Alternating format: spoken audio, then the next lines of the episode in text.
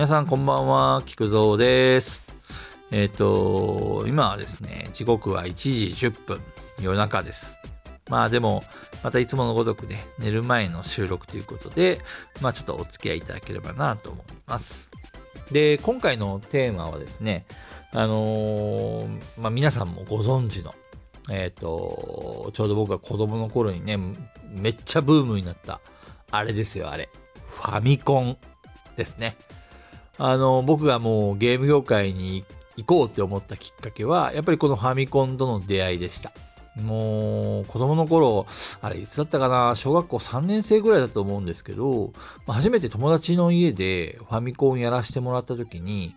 まこんな面白いものがこの世にあるのかっていうぐらい、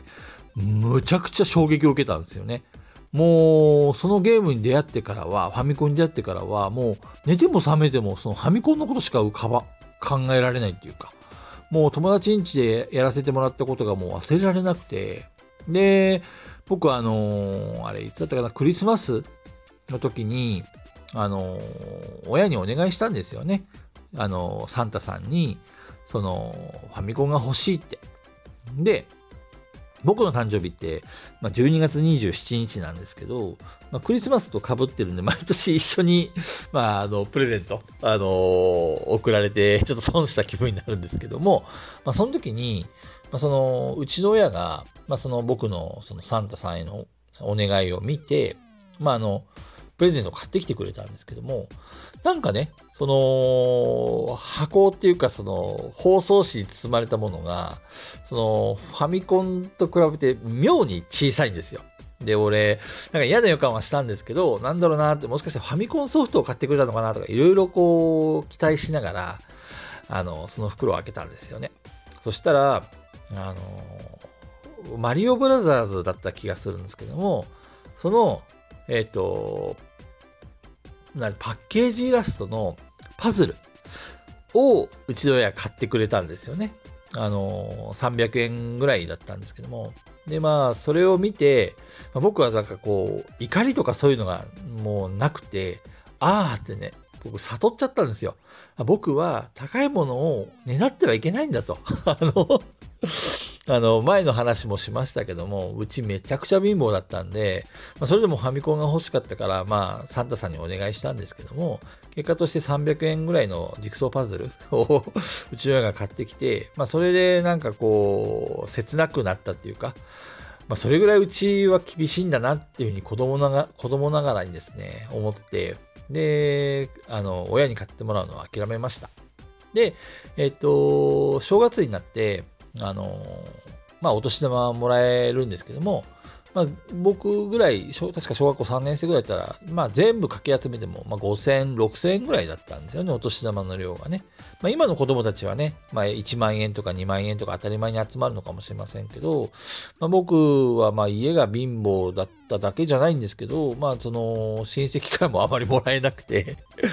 親戚も少なかったんですけどね、まあ、6000円ぐらいしか集まらなくて、で、ファミコン欲しくても買えないから、まあ、僕はもうしょうがないということで、ゲームソフトを買ったんですよね。そのゲームソフトが、まあ、レッキングクルーっていうゲームで、これどんなゲームかっていうと、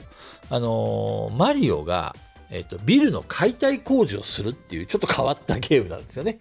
その、階段とか壁とか、いろいろあの、壊せるものがありまして、それを順番に壊していかないとクリアできないっていうパズル要素のあるゲームなんですよね。で、それが全部で100面。なんかの、なんかコンビニかなんかで、あの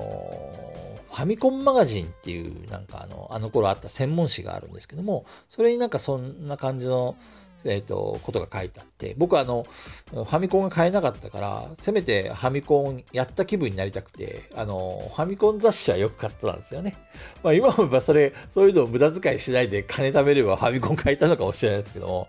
まあまあまあまあ、そんな感じで自分を紛らわしてたんですけども、まあその、レッキングクルーの紹介があって、で、欲しいなと思って買いました。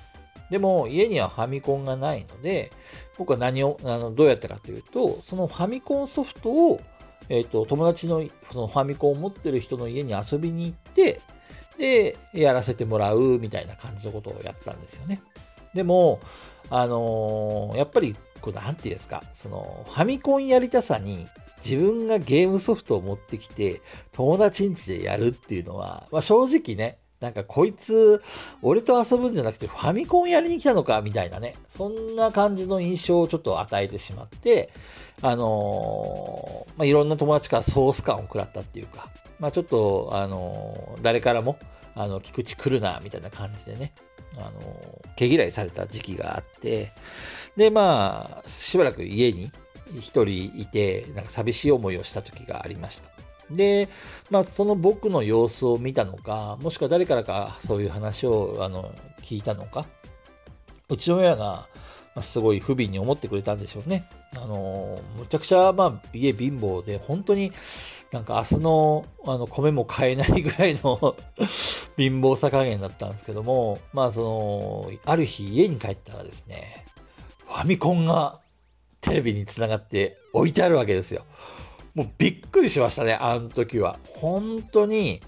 なんかもう泣きました。その、やっぱり子供の頃から、子供の時から、まあ、うちは貧乏だってことは自覚していたんで、その、嬉しかったは嬉しかったんですけど、まあ、その、やっぱり分かっちゃったんですよね。その、いろいろうちの親が無理して買ってくれたんだなっていうのはね。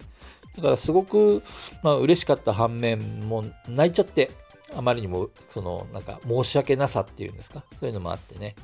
まあ、でも、まあ、その後はね、その、すごい嬉しくて、で、もう狂ったように、あの、レッキングクルーを ずっと遊んでましたね。あの、なんかあの、全100面あるんですけども、エディット機能っていうのがあって、あの頃のゲームは結構そういうのが多くて、あの、自分で面を、そのステージを作れるんですよね。で、そのステージを作ったものを自分でクリアしたり、友達にやってもらったりとかしながら、えっ、ー、と、やると。いうような感じをやってました。やっとね、あの自分ちにもファミコンができたことで、まあ、自然とその友達から毛嫌いされるようなこともなくなり、あの家に遊びに来てもらって、で、そのいろんなゲームをみんなで遊ぶみたいなね、そういうこともできるようになって、やっとその友達の輪に戻れたっていうか、まあ、本当、あの頃、あの、そのうちの親がね、無理してくれたってことは、今でもね、感謝してますし、まあ、すごい嬉しかったなっていうのを今でも覚えてます。まあ、やっぱりねそ、れから、まあ、いろんなゲームソフトがうんと出ましたけど、僕はもうお年玉とか、あとは前話した、あの新聞配達で貯めたお金とか、そういうのも全部ね、ファミコンソフトに費やして、あのやりましたね。うんまあ、今後、まあ、いろんなゲーム、自分がハマってきたファミコンのソフトをね、あのまた紹介することもあると思いますけども、まあ、自分がそのファミコンと出会った時のこと、で、うちの親が、買ってくれたことをですね、まあ、あの、せっかくの機会なんで、まあ、この場で、あの、まあ、記録するっていうか、皆さんにもお伝えしたいなと思います。まあ、あの頃はね、ほんとね、あの、寝ても覚めてもゲームのことばっかり考えてましたね まあでも、なんかそういうゲーム思考っていうんですか？なんかそういうのはもうそういうので培ったっていうか、あの今仕事でもね、結構いろいろ役に立ってるところはあるんですよ。やっぱりその何か目標を立てて、えー、クリアするっていうのはやっぱりゲーム思考だと自分は思ってますし、その、なんていうんですか、こう物事を順序立てて、えっ、ー、と、一つ一つ解決していく。じゃないと次のステージ進めないっていうのは、まあ、レッキングクルーからも学びましたけど、なんかすげえ偉そうなこと言ってますけど、まあまあ、あのー、決してゲームばっかりやったことも無駄ではなかったのかななんてね、今思いますね。うん。あまあ、そんな感じです。まあ、以上、ちょっと僕の今回短いですけども、えっ、と、初めてファミコンと出会った時の思い出話をさせていただきました。また、あの、次回であのゲームの話をしたいと思います。では、ありがとうございました。バイバイ。